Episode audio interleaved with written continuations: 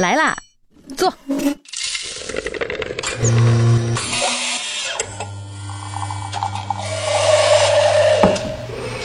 您的半拿铁，请慢用。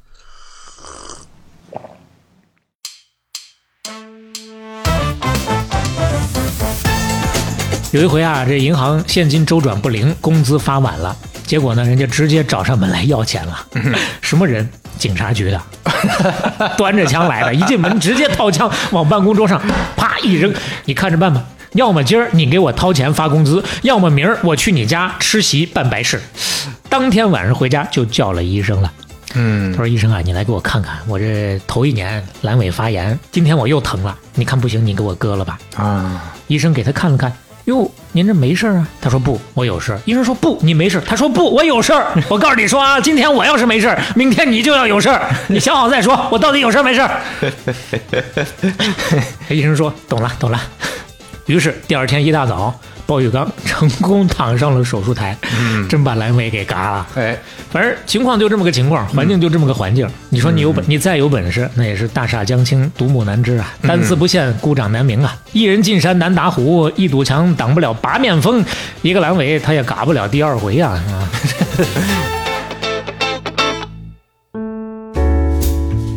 半打铁五十九期打板开始，各位好，我是肖磊，我是刘飞，哎 不容易。不容易。这回不容易在哪儿呢？哎历经了不到半年的时间，我们给大家搞出了一件衣服来。哎，又搞出来一个新的啊！其实我们有点不好意思叫周边了，已经。这个这绝不能叫周边，哎 呃，叫周边就真香了，对吧？哎，我们之前讲的还是说像衣服这种啊，这种比较普通的，哎，我们想不是我们要搞的，但是后来想了想，这到夏天了嘛，我们自己也有需求啊，我们就搞那么几件儿，顺？道顺道啊对，大家一起穿一穿。就是说实话，这个 T 恤确实没有什么特别的，就是上面写了我们的这个一句经典的啊开头的 slogan。这件特别适合您。你这都全都把自己的活刨了，啊这效果不应该是大家传到社交媒体上才知道哦，原来有这个东西。哦，那钱都内轱辘掐了，不要播出去了啊！但是我们还是要简简单介绍一下，就是这个 T 恤上面还是写了一句啊四个字儿都不容易，是但是它的英文翻译呢是 sashimi all you need to 爱。哎，翻译的可以说是毫无关系。对，就是你要说嘛，也有点逻辑关系。就是芝麻掉到针眼里，那当然不容易了，对吧？大家回去试一试。反正我我回家试嘛，是不太好掉的啊，所以是掉进去是确实不容易啊。这么一一件 T 恤，呃，颜色确实我们还是花了功夫的啊。是我来回挑了好几回啊。虽然没说像乔布斯一样两千多个里边选，但是我们确实也是几百个里边，最后搞出来两个颜色啊，一深一浅。一个是驼色，一个是咖啡色。这咖啡色呢，可能比你想象的咖啡色稍微的深一点儿。哎，而且这次我们确实也是在某些方面下了功夫，对吧？就是在产品之外，我们在卖家秀上，之前很多朋友吐槽你们这卖家秀弄的这也不咋地啊。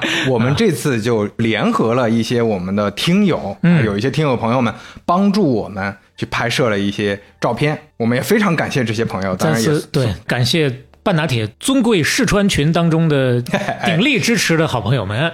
哎，而且这些朋友拍的确实挺有特色的啊，大家可以看一看，也也是比较有意思的啊，也确实反映了我们半拿铁听友的这个精神面貌，啊，都都不容易。这个 T 恤呢，我们依然放在我们深度合作伙伴美品商店的店里，大家可以去搜半拿铁周边、半拿铁 T 恤，或者直接搜到美品商店啊，能找到这个产品。同时也感谢美品商店的小伙伴们在第二个产品之上啊，给予我们的非常耐心的来回的各种各样的沟通以及接受我们各种无理的要求，是啊。另外呢，就稍微的再交代两句，咱们那个杯垫儿，嗯，终于是第二批货做出来了哈。对。中间有很多已经下单的朋友，确实已经等了太久了，哎。给大家告个罪，马上就可以发货了啊。哎，就这几天了，大家应该就能收到了啊。好，那我们这个不容易环节 过去了，进入到今天的主题啊，今天的主题稍微往前倒一倒，嗯，百多年前吧，一九一八年。哎，呦，这倒到这么往前，嘎啦啦一个雷，咱们今儿主角在宁波镇海咕咕坠地，生在哪一家呢？嗯，生在了老包家。包，哎，这家人家是几代经商啊，在当地来说，多少有那么几分的家底儿。嗯，不过买卖不在当地，接连两三代都是在汉口经营一家鞋铺，算是不大不小的一个生意啊。嗯，到了主角这一代呢，他们家兄弟姐妹七个人，他在家行三，所以啊，人称包三儿，那是不能够的。对呀，这也太难听了吧？叫包三儿，估计啊，他他也混不出来。而且人家他老爹呢，还是上过私塾，有那么一些文化的。嗯，给自己的儿子起名叫做包启然。这个起啊，嗯起床的起啊，啊，这是续辈分。然呢，然后的然。当时起这个名字是想要取那个燃烧的燃的意思。啊哎，生儿子的时候啊，这老父亲着急忙慌从汉口跑回来，这已经到了晚上了。儿子一降生，扭头一看，家里头那个蜡烛啊，正烧得旺呢，呼呼呼呼呼，所以说就起了这么一个这么个意起象然的名字。哎，表示好的一个意思。对，那意思就是咱们老包家从你开始，那就要着火了，要鲜花着锦，要烈火烹油。哎，完了那会儿呢，不是还流行除了名字之外还要取个字儿嘛？嗯，老父亲给他取的字儿呢，叫做浴缸。那意思，万一火着太大了，你得有地儿存点水，呃，那存浴缸里嘛。呃，嗨，这这就那两个字儿啊，哎没有没有啊，没有没有。啊，浴缸就是李玉刚的浴缸，李玉刚的浴缸，啊哎，璞玉的玉，刚强的刚，希望他唱歌好听。希望他洁身自好，刚正不阿。哎，该说不说，人家他老爹呀，确实非常的重视孩子的教育。嗯虽然说一直自个儿在外地忙生意，但是呢，给孩子安排上了当地最好的小学，叫做夜市中心小学。嗯，这个学校夜市中心，呃，也是是那校夜市吗是吧 没有没有，是姓叶的叶，叶老师的啊。叶氏的。对，我还在想，去夜市里学，大学这个学是个什么？这也太不容易了学德。云社去了。这学校确实还挺厉害的哎，教出了很多名人。邵逸夫也在那儿上过哎。呦，在小学期间，包玉刚啊遇到了好几位的好老师，嗯，文化基础打下了，学习能力和意识，包括做人的原则，这从小啊基本上也都培养起来了。嗯而且这个时候啊，还得感谢一下他的母亲陈赛琴女士。嗯，做姑娘家的时候，人家也是名门望族的大小姐。这生了孩子之后呢，也是特别会拉扯，特别会教育。俗话说得好啊，孩子没嫌母，出门光屁股。嗯，哎，所以说 按照那会儿的标准来说，人家陈赛琴女士这也是贤妻良母。嗯，体现在哪儿呢？其实这孩子上学上到十岁刚出头的时候就惦记。不想在这儿待了，这个地方太小了。我想去武汉投奔我爹，长长见识。但是呢，他母亲压了他三年，没让。为什么？因为这会儿你出去得光屁股。那 他这这还得给是当时你做衣服的人 对你等我先把这衣服给你做出来啊！当时时局多少有点混乱啊，他年纪太小不合适，嗯所以说一直等到十三岁跟他爹一商量，哎呦这性子啊也就磨得差不多了，等那了三年了。呀，那也，嗯，但那个时候确实成家呃立业早，那会儿年岁早，十三岁就可以独当一面了。嗯那就给他撒出去，让他去找爹爹去吧。嗯，于是乎，一九三一年，十三岁的包玉刚一个人坐上轮船，由打宁波经转上海，就奔了汉口了。嗯，其实到了汉口，按照他爸的意思来了，那你就帮着我看店，开始学着做生意了，这就啊。但是呢，他自个儿不这么想，他说：“爸，我想打篮球，什么可以？给你学坏了。” 他说：“爸，我想上学。”嗯，哎，这时候想上学了，啊，他之前也不是不想上啊他已经把那个小学上完了，嗯只是说想出去看看，长长世面嘛。学还得继续上。俗话说啊，人不学不灵，钟不敲不鸣啊。嗯，但是他爸说，你光会吊书袋那也不行啊。嗯你站在岸上，他学不会游泳啊，是吧？嗯做买卖讲究的一个躬身入局才行。是哎，啊你得跟虎进山，跟鹰飞天，你跟着马将睡三天，不会盖房也会搬砖的。这个就是说你得现在流行的一个词儿叫把手弄脏啊，你得自己泥腿子进去。啊，对，要不然你怎怎么能学得会搬砖呢？听他爸这么一说，他说拉倒吧，搬砖是不可能搬砖的啊，这辈子都不可能搬砖的。嗯，于是他就去上学了。呃，稍微解释一下啊嗯，他呢有自己的主意，但是呢从小到大一辈子都特别尊重他的父亲，嗯都特别听父亲的话，所以说有主意相悖的时候啊，这两边都是好商好量的来。啊所以说他跟他他爸说，我一边上着学，一边呢我还能不耽误帮你照看生意。啊放学之后啊，放假的时候啊，该学的我都不少学你学。看，不是那种摔东西，我要上学，啊啪噼里啪啦，这不厨房都给弄了是吧？这 这就是孩子没嫌母啊，啊，厨房保不住啊。这 什么词儿都是。就这么着，读完了初中啊，他爸又给他安排好了下一站了。哎，干嘛呢？这回要送他去晏殊行这是晏殊啊，衣带渐宽终不悔，为伊消得人憔悴啊，那是 柳永啊。什么乱七八晏殊啊，昨夜西风凋碧树，独上高楼，望尽天涯路啊。啊？呃不是那俩字肯定啊，嗯就但是哪两个字不重要。对，你说的已经大家都迷，我都迷糊了，听不明白了，这说啥呢？晏殊行其实是一个行当啊啊，它呢是音译过来的，E N S U R E，insure 啊，就保险啊，其实是个动词。哦，，insure 啊，要硬说的话叫 insure 吧，insure 啊重音好像在后面哈。是嗯这个名词是 insurance，嗯，可能也不太标保准啊。险行业，保险行业啊要让他去干保险，音译过来就叫验书行了验书行啊，嗯，这长了个知识，现在不这么叫了吧？啊。现在就没有这个，这没有这个说法。现在就保险业嘛，对对对对对嗯他说：“爸，我还是想打篮，我还是想读书啊嗯 啊！我学习没够啊，干保险是挺好，是吧？我也知道，平时注入一滴水，难时拥有太平洋嘛。这这都是什么？整天是看电视广告嘛？我知道我可以去，但是咱能不能再折中一下？啊，嗯，这回呢，我主要去干你给我安排的这个活儿嗯但是学校呢，咱也别落下，嗯我还有高中没上完呢，啊对不对？我初中才读完，我还想上高中，我还想念大学呢，是不是？嗯那实在不行，我读个夜校，是吧？半工半读，你这还是夜市啊？这是 到了还是，嗯、真就去读夜校了，哦而且学费爸不用你出。嗯结果呢，第一个月就真香了。啊，说学费不用他爸出，结果呢，他自个儿是一分钱都没落下。为什么呢？解释一下，发了第一个月工资之后，赌钱去了啊，啊！这就是身边啊，就没交上好朋友，这就到了大城市，先学会这个东而且西。先给学坏了。啊哎呀，经不住，三戳红两戳红就去了。嗯来吧，来感受一下。去了之后输了个精光，屁帘儿都给输完了呀。嗯让他爸，这这真光屁股了，你看他对妈说的对，这就是老妈没跟着过来。他爸知道之后呢，丝毫不惯着，狠狠的给他修理了一顿。嗯修理完了，直接就改了。再往后，哎这辈子再也没在赌这个事儿上栽过跟头。哎呦，那你看这确实发现的早啊，对你早有这个顽疾，早早发现早治疗嘛哎对吧是，这得说人家家风确实是好，嗯这也是祖上有硬币，祖上是有出过大官的，而且是哦好官、清官。嗯，多大的官呢？天下前十。哎，包整，对，真的呀，让你猜着了。这那姓包的我也只能猜这一个了呀。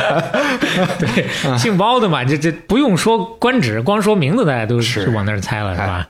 包拯当年大家比较熟的一个官儿，在开封那儿，其实应该叫做全知开封府知事，啊是很多人可能叫做开封府尹，那不是啊？开封府尹在那个年代是皇家专属的，嗯他呢其实就是，嗯、相当于还是吏是吧？是官吗？还是副职呃个官官。还是官啊？副职，嗯呃只不过呢，就干正职的事儿，哎，啊相当于中央委员加首都的代理市委书记，再加代理市长，啊，哦，对啊，当时开封那可是首都北京市长对这么个意思啊，是啊是，大家不要想成现在的开封市长，那不一样。哎，我没不我不是这个意思啊。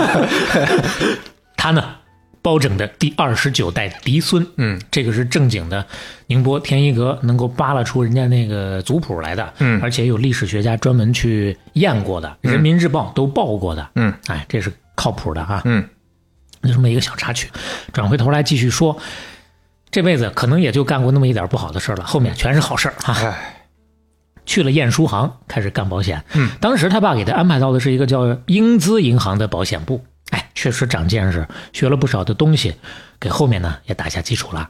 但是后面啊，没过几年，抗战就开始了。嗯他就开始躲避战乱，辗转各地，学确实就没有继续上下去。嗯但是都没有耽误进步啊。首先呢，他在上海中央信托局保险部干了几年，就干到了当地的十三太保。哦，这怎么说是？业务骨干啊就是有那么十几个人，有说三十个人的，挑出来给取了一个名字叫十三太保哦，就就叫这个呀？啊，就特别优秀，嚯，人送绰号十三太保。啊，年年轻干部嘛，对对吧？嗯后来呢，又被提拔起来，派到昆明，后来又到湖南衡阳，在衡阳干到工矿银行衡阳分行的副经理，一年连升两级，脚踩青云梯，蹭蹭的往上钻呐。嗯，怎么能窜得这么快呢？一方面人家确实是优秀有本事，另一方面遇着贵人了。哎，这贵人怎么遇着的呢？有一天呢，下班之后跟朋友去看戏，中场休息的时候，刚好也是宁波来的朋友，嗯，拿宁波方言跟聊天聊着聊着，旁边就有人来搭讪，哎，小伙子，加个微信吧，你这个宁波话听得很亲切呀、啊，结果不聊不知道，一聊才发现，哎，搭讪的这位有头有脸的人物，嗯，重庆过来出差的，一看名片，嚯！当时商界赫赫有名的叫做卢旭章，一大老板，大商行的老板，叫做广大华行，是现在华润集团的前身呐，哎呦，可了不得。嗯。而且芝麻掉到针眼里，哎，巧了，嗯，这一来一回，一刀点一聊天儿，发现算起来，这位大老板还是他媳妇儿的表哥，哦 就是这么巧，啊，还不是特别远房的那种，嗯。啊，就是挺近乎的那种表哥，是。所以说咱后面就叫他大表哥了啊。啊，其实说起来呢，他们夫妻以后是叫他三阿哥的，嗯啊，叫三哥，那大表哥好记一些啊。哎，这认了这么一门亲戚，可了不得了。是啊，有这门的牛逼亲戚，自己他有能力，那提拔就是顺理成章的事儿。嗯，所以没过多久，包玉刚从衡阳直接调往当时的陪都重庆，嗯，当了那边的副行长。你别忘了，大表哥也在重庆嘛，这中间可能也给使使劲儿，就直接你来我这儿吧，是吧？哪儿的黄土不埋人的。去了之后呢，这两边啊就兵合一处，将打一家儿，就合作上了。哎，合作干啥呢？黑市生意。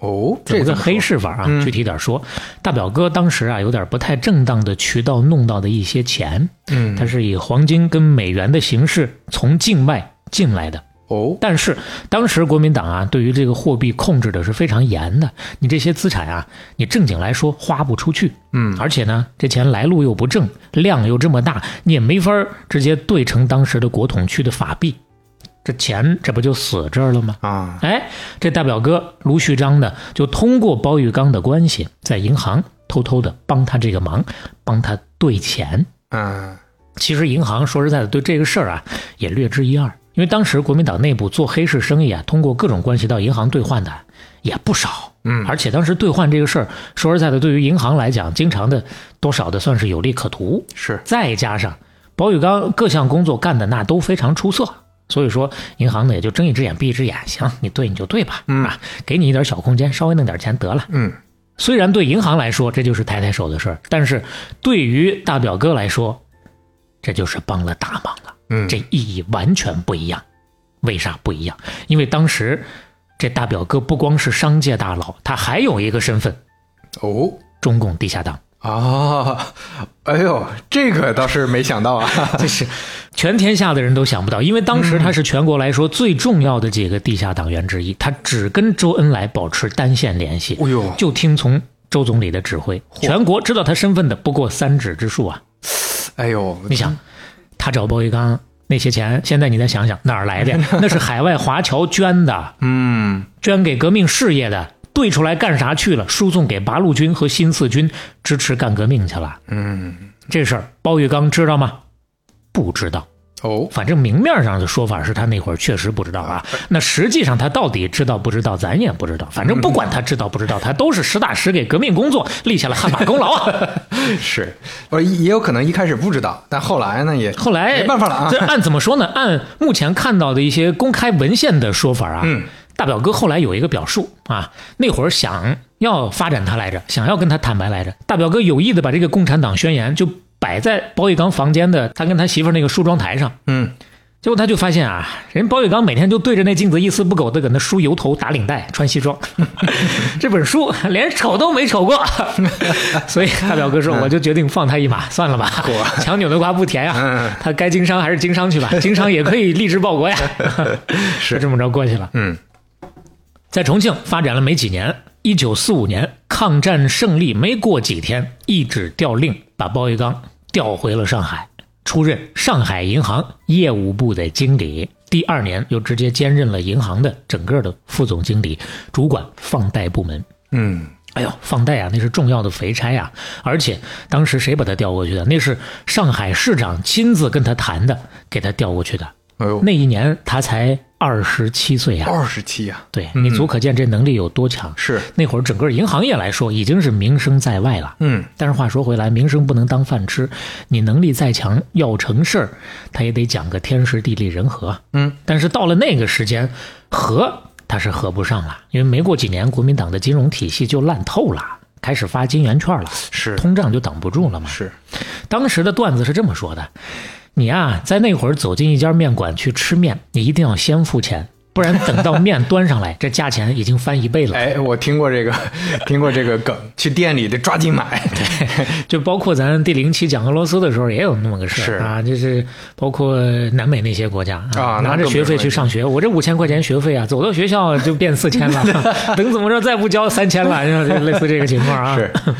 所以当时政府给公务员开工资，那都是按日薪开的，一天发一次啊。等到一个月发一回，人家早就不干了，抓紧给我发了，我抓紧花。好巧不巧，知又掉针了。嗯，发工资这事儿也归包玉刚管哦。结果就因为这事儿出问题了。嗯，有一回啊，这银行现金周转不灵，工资发晚了，结果呢，人家直接找上门来要钱了。什么人？警察局的，端着枪来的，一进门直接掏枪往办公桌上啪一扔，你看着办吧。要么今儿你给我掏钱发工资，要么明儿我去你家吃席办白事。哎呀，你说说那个年代，这个社会治安 也不能怪人家。对，就上海那个年代特别乱，鱼龙混杂，什么人都有。对，这就是秀才遇着兵，有理说不清啊。嗯，那咋办呢？他倒是也有办法。临危不乱，一个电话打到市长那儿啊，结果市长一顿劈头盖脸就把那警察给骂回去了。你看，人家还是有办法，这就叫卤水点豆腐，一物降一物。但是有些豆腐，它是石膏豆腐，它是内酯豆腐啊，用卤水你是真降不住。嗯，降不住的是什么人呢？嗯，真正有权有势的人。那那会儿不是说贬值厉害吗？有些人呢，他还真就想出拿贬值赚钱的歪门邪道来了。嗯啊。首先以各种名堂找银行去贷款去借钱，然后呢贷出来的这些钱去买黄金和美钞。过那么一小阵之后，看贬值贬的差不多了，他就拿出其中一部分黄金，把借的那个钱还回去，还给银行之后，剩下那些黄金，那不就是揣自己兜里了吗？嗯，其实这玩意儿搁今天放在二级市场，那就叫做空，很明显的一个事儿。但是话说回来，做空它也有风险的，只不过放到那个时间点，那就是稳赚。大家都知道贬值它是没有回头路的，所以说空手套白狼啊。嗯，那你想吧，有本事的谁不想方设法的在银行里头去搞这么点钱出来啊？嗯，而且咱刚刚为啥说是肥差呀？他这么一个位置，但凡跟人稍微串通一下，自己想要往外套钱也容易多了。是，但是他还偏偏就是刚正不阿，啊，就是玉刚这个名字起对了啊，他刚正不阿就得付出代价，嗯，得罪老鼻子人了，哎。问题是不是所有的人他都能得罪得起的呀？嗯，权贵啊来了，大权贵 啊，嗯，现在能看到的文献说起来是上海的大流氓，其实呢，根据那个描述，我对不对吧？估计也就是个杜月笙了。嗯，就看整体的那个描述，就是杜月笙了啊。怎么着呢？有一天派了两个手下到他那儿去下了一个请帖，嗯，哎，要请他第二天到我们老板家去。这坐一坐啊，喝杯茶啊！真正的大流氓不像那种小混混那么挂相，撇着大嘴一步三摇的啊！人人派来这俩人也是毕恭毕敬的，客客气气的，请柬往上一递。我们老板派小人前来告诉包先生啊，我们老板呀，最近有一笔生意急需一笔钱周转，想请先生帮帮忙，行个方便啊！您呐一定要赏脸呀！嗯。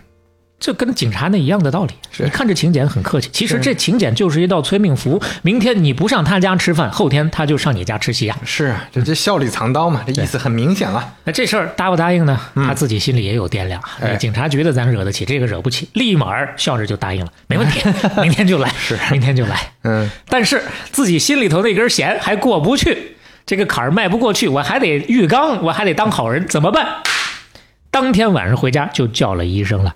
嗯，他说：“医生啊，你来给我看看，我这头一年阑尾发炎，你说我这多少有点问题，可能要割。今天我又疼了，你看不行，你给我割了吧。”啊，医生给他看了看，哟，您这没事啊？他说：“不，我有事。”医生说：“不，你没事。”他说：“不，我有事。我告诉你说啊，今天我要是没事，明天你就要有事，你想好再说，我到底有事没事？” 医生说：“懂了，懂了。”于是第二天一大早，鲍玉刚 成功躺上了手术台，真把阑尾给嘎了。哎，他不是做做样子，他是真得嘎呀。这这是确实也是个办法。反正情况就这么个情况，环境就这么个环境。你说你有本，你再有本事，那也是大厦将倾，独木难支啊，单丝不线，孤掌难鸣啊。一人进山难打虎，一堵墙挡不了八面风。一个阑尾他也嘎不了第二回啊，是吧？但是最后这句话那是大表哥说的。哎，嗯。大表哥看风头差不多，就在劝他了。嗯玉刚啊，嗯，人只有一个烂尾，你这已经嘎了，下回流氓再找上门，你还能嘎点啥？嗯，你这一家老小怎么保证他们的安全啊？是，走吧，别搁这等死了。嗯哪儿的黄土不埋人呐？嗯，你看我，我都准备把生意迁到香港去了。我看那边啊也适合你，你啊也来吧。嗯大表哥这边呢，稍微的再交代两句啊。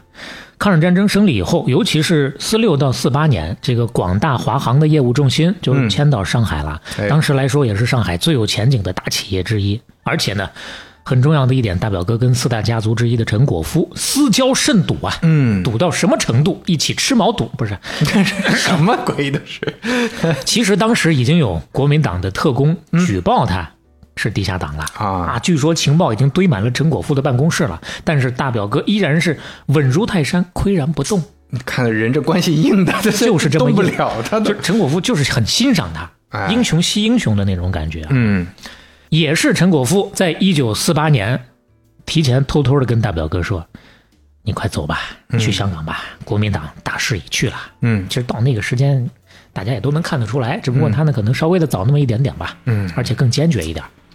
于是大表哥走了，鲍玉刚也走了，带着一家老小前前后后，上到爹妈，下到儿女，差不多前后几个月的时间吧，一家人转战香港。他呢，呃，不应该叫儿女了，他没有儿子，四个女儿啊，嗯正式到香港，跳出体制外，开始下海了。干什么？干进出口贸易，倒腾货。嗯他集结了四个，也是先后吧，从上海辗转到香港的，也有同事，也有朋友。啊，有时候呢，他爹也会去跟他一起帮忙。最开始呢，有资料说是四个人的合伙企业，但是按照他女儿的写的传记那个说法啊，嗯是加上他加上他爹，应该是六个人啊。嗯打起头一共是六个人，在华人行的写字楼里头租了一间办公室里的办公室，嗯，这就跟咱前头说苹果的那个情况一样了啊。起家是从很小的地方开始做起来，对啊，带隔断的哈，嗯。一个小地方，六个人，一共两张办公桌啊，你说坐他都坐不开，嗯。所以说就有人在外头跑业务的时候，有人在里头坐着，哎，这就开始干了，就这么草创起来了啊。当时呢，确实买卖还是有的，刚解放啊。百废待兴，大陆也是迫切需要食品呐、机器啊、化学品呐、原材料啥的。他们公司就倒腾这些黄豆、大米、干货、肥料、牲畜饲料等等这些，主要就是倒腾给内地的客户。哎，但是这买卖干了没多久，抗美援朝一开打，美国就给你搞贸易禁运了，嗯，大陆这边运不过去，正常进出口渠道就受阻了。但是注意划重点，叫做正常。嗯那会儿在香港经营大陆生意的英国人啊，那真的是赔掉定了，嗯损失惨重啊。但是对于有特殊办法的人来说，这就是另外一个发财的机会了。浅显点说，走私呗。嗯所以说，其实一批后来香港的超级大富豪都是那个时候干过这个活儿，也赚过一大笔的，嗯，而且有几位还因此跟政府建立了深厚的联系。是，他其实多多少少也算在其列，只不过呢，他呢做事儿风格比较稳健，不像别人那么激进，所以说赚的没有别人那么多。嗯而且后来美国撤销对华贸易禁令之后啊，这个走私的买卖就没有那么大油水了，所以他就开始考虑，我得换赛道了。嗯换赛道干啥呢？其实最开始的时候啊，他是想回大陆发展的。嗯当时四十年代末五十年代初，上海很多生意人啊，就是跟他一样的原因，带着所有的家当，哐哧哐哧跑到香港了。但是大部分人最开始也就是把香港当成一个暂时的避风港，基本上两个计划，要么将来移民美国，但是呢，移民美国基本上也就是养老了。但凡有点事业心的，像他这样的年轻人，没有考虑这个方向，那去了那边就不是自己的环境了。你想干点什么事儿，干不起来啊，没有圈子。像他这样的呢，很多人就是等着大局稳定之后啊，回来再跟政府合作，重整旗鼓。那他们呢，不是没做过这样的尝试。他老爹曾经回大陆，想要跟政府接触过，但是那会儿呢，说实话还是没有特别有序的一个状态。嗯接触下来发现不行，嗯这条路啊不是特别的通畅，所以就作罢了，一心一意的就扎根香港了。嗯，扎根香港干啥呢？他看上了航运。哦，当时香港这个地理位置和贸易优势可以说是全球领先了，是，而且有天然的深水泊位，充足的码头，每年的吞吐量当时就三千万吨了。当然，现在已经是按五倍来计的这么一个水平了啊。那会儿已经是世界上最繁忙的港口之一了。是，而且二战完了之后，全世界来说那都是百废待兴，船运必不可少，不愁没有生意可做。嗯，所以说呢，跑船靠谱。其实也有人，包括他老爹，给他推荐过房地产，但是呢，他不愿意干。为什么？多少还有点战争后遗症。嗯，你看，我本身携家带口从上海跑到香港来，我要搞房地产，那房子全都落在那儿，一分钱我都得不着啊。嗯，它不保险，船不一样啊，船是移动资产，更安全。见势不妙，我可以开上就跑，我直接搬走。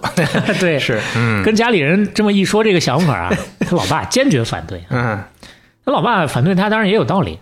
他说：“中国有句老话叫做‘不熟不做’。”你对航运你了解多少？是每一条船那么贵，得花多少钱？你有吗？你才几个子儿啊？你买得起吗？嗯，中国有句老话叫做“水能载舟，亦能覆舟”。海上风浪无常，平时注入一滴水，难时拥有太 啊，串了串了，都什么这个？嗯，海上风浪无常，太危险了，是是吧？有多少人搞了几十年的航运，没搞起来？对啊，到头来。就是因为风险太大，落得个倾家荡产、家破人亡啊！嗯，你搞，你凭什么搞啊？你还移动资产，你还开上就跑？我看你是移动风险，你早晚要沉底冒泡啊！你是，就这么一通教育，嗯，哎，鲍玉刚终于是不为所动，对，我还是要干啊！我不听你的。其实前面咱们都已经解释过了嘛，他想的这些个原因，除了前面咱说的这个康波到了这个原因之外啊，他还有别的优势。嗯，咱干过银行啊。资金这一块，具体来说，就怎么从银行搞钱这块啊，咱懂啊，咱懂行啊，是。吧？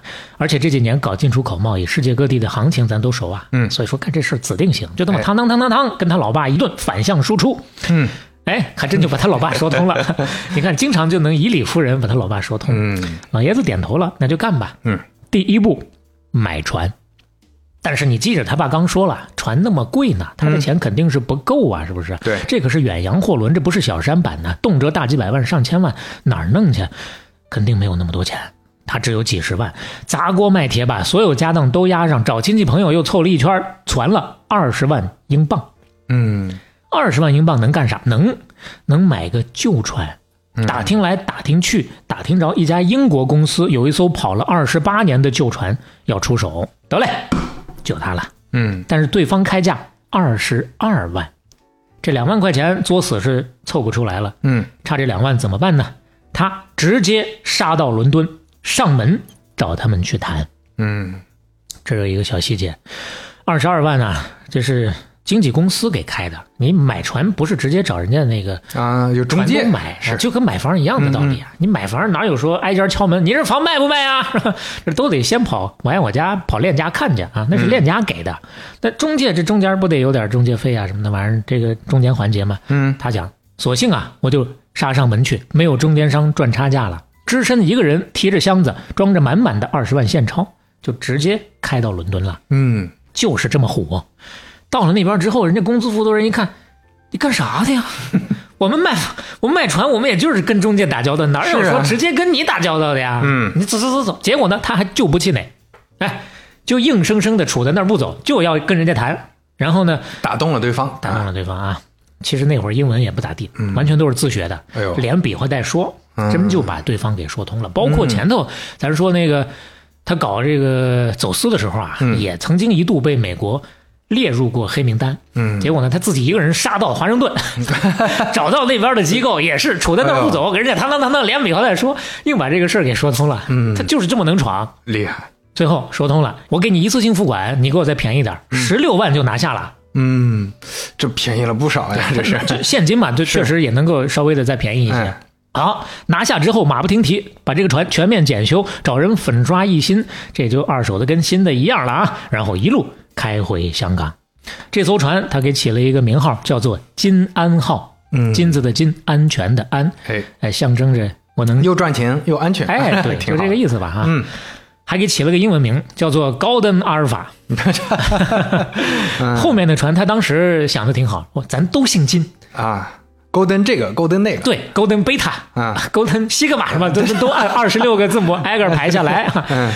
他想的是挺好，但是当时大多数人都不看好他。嗯啊，那会儿香港的船王是董浩云，哎这位是董建华的父亲。嗯人家是什么体量？人家当时从日本订了一艘世界最大的游轮“海上巨人号”，这名字也特别的言简意赅啊。下水的时候那是全球瞩目啊。嗯再看看你，一条破二手船起家，没听说过这样还能做成的，嗯就没有这样的事儿。所以当时有人就揶揄他：“你还什么阿尔法贝塔？拉倒吧！你这一个你就等着翻船吧。”有人就给他打赌了啊！嗯要是包玉刚靠着这条破船能成喽，那我愿意在香港码头上倒爬几个来回。这人是什么心态呀、就不太理解。永远有看热闹不嫌事儿大的。哎，嗯，咱也不知道后来这位拿大顶练的怎么样了。对，你你说 你看，就是人是没啥变化的。就现在社交媒体上那些奇奇怪怪的人，那年代也有。直播吃翔的是吧？那话说到这儿，大家想想也知道，他肯定是成了。是那，不然今天讲啥呢？对这个过程咱再说，他这第一艘船呢是租给了一家日本公司，嗯九个月之后到期，正好赶上一个大事。这个大事啊，木木那期也稍微讲过。哦，那会儿，一九五六年，埃及总统 纳赛尔把苏伊士运河收归国有了。哎，那这相关的不受欢迎的、不受待见的这些个国家的船，对不起，你绕道吧，是去好望角绕道去啊。这一下运期就延长了，嗯。船就不够用了。我本来一个星期能给你运到的，我绕这么一圈，我得仨月才能搞定，那运力肯定就不够了呀。嗯。运费急剧的上升。嗯。正好它到期了嘛，日本公司要续租，这个租金呐、陡然增加四倍，这还是他给他优惠了，嗯。要照别人的价格更贵，嗯。所以说他算是赚到了这么一笔，用这笔利润买了他的第二条、第三条船，然后呢，跟日本公司又签了四到五年的长期租约，哎，算是薄利长租。嗯，其实这个做法跟当时所有的人都不一样。当时国际上普遍通用的租法是什么？短期结算，按照船只的行程来计算租金。这其实就跟咱刚刚说通胀那会儿的原理是一样的。这运费啊，一天一个价儿啊。我今天收你两百，明天就能收四百，后天就变八百了。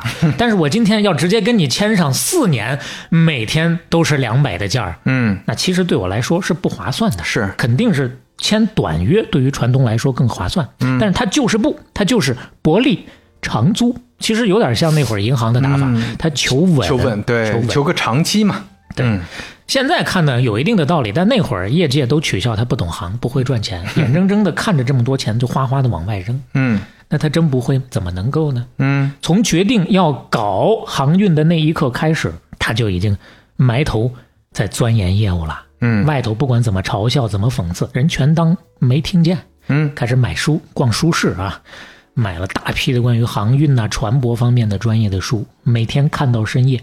而且呢，光自己看还不行，各种各样的出去打听、请教同行。咱不是说董浩云是船王吗？这当中就包括董浩云，经常的跑到这些同行的公司里去拜访他们，利用各种各样的机会去参观别人的船，偷师学艺啊。嗯最开始的时候，他确实对于航运这个事儿一窍不通，一点不懂，完全门外汉。但是等到一九六一年，这话说来过了这么五六年的时间了，他就已经成了精通船舶学和机械学的贼专业的业内人士了。嗯当时很多人也是捧他吧，啊，就 就直接问：“哎呦，您这是怎么做到的呀？”嗯他呢凡尔赛一下，嗨，看两本书吧。哇，那其实那不是看两本书的问题了，嗯那确实是下了功夫了。咱前面谈到很多人也是会下这种功夫的才能成功的。是包玉刚非常欣赏香港人当时讲的一句话，嗯叫做“力不到不为财”。通俗的说，就是你一分耕耘才能有一分收获呀。嗯他呢是真研究明白了，才选择薄利长租啊。是你像苏伊士运河这类的事件，他不可能一直发生，也不可能一直持续。当然，能不能持续，他也多少得有点对于世界大事的判断能力才行。嗯有些人可能他就判断不了，觉得啊这辈子就这样了，那我就坐等赚钱，怎么可能呢？都是讲周期的，对不对？他想得很清楚，都用散租的方法。好，现在是好光景，我能多赚。但一样的道理，到了周期谷底，康波走了的时候，运力过剩，你短租的你就只能干瞪眼，没活干，嗯盈亏同源嘛，是不是？是那事实确实也是这样。没等多久，转过年头来，苏伊士运河到一九五七年下半年就又恢复同行了。行业需求当时就跳水了，向后翻腾三周半，抱膝横躺入水的呀。嗯你再看那些当时激进搞月租的，破产的破产，赔钱的赔钱啊，嗯租不出去了。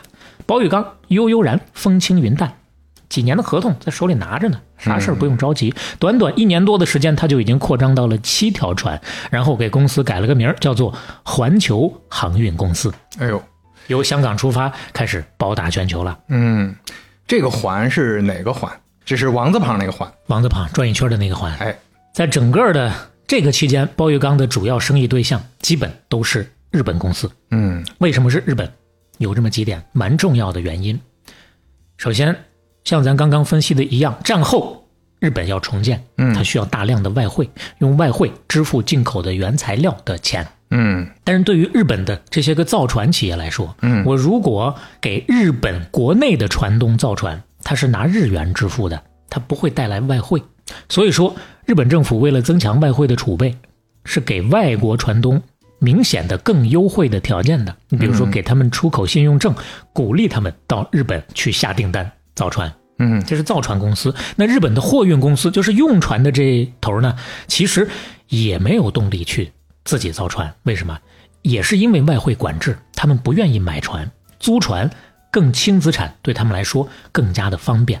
还有一点，如果是日本的船东的船，就是日本籍的船了，必须要挂日本的旗，必须要雇日本的船员，这是明确规定的，嗯没跑的。但是香港籍的船，它可以挂任何国家的国旗。哦你比如说巴拿马在内的这些个啊低税国家，省钱呀。嗯而且那会儿，说实话，这日本旗，二战之后那阵儿，你在海上走，经常的不方便的。嗯是而且香港的这些，它可以雇香港或者菲律宾的船员，嗯价格是日本船员的三分之一，哎呦又省了一道。是所以说，对于日本的这些企业来说，他也乐得租船。嗯。所以你看，这里面还还确实有当时时代背景和社会背景的一个红利嘛，所谓的啊，而且这个红利到这还没完呢啊！嗯，还有一个方面，他其实看的更多，就是当时日元的币值非常的坚挺，跟日本人谈生意租约直接用日元结算，相对于用美元结算的船，更加有利可图。嗯这就是涉及到外汇方面了。还有一点，日本那会儿造船业正在起飞的过程当中，跟英国、跟欧洲的轮船公司正打得火热，这在竞争呢。他们卖的很便宜，而且品质已经基本上赶上欧美，是世界一流的了。嗯物美价廉，属于是。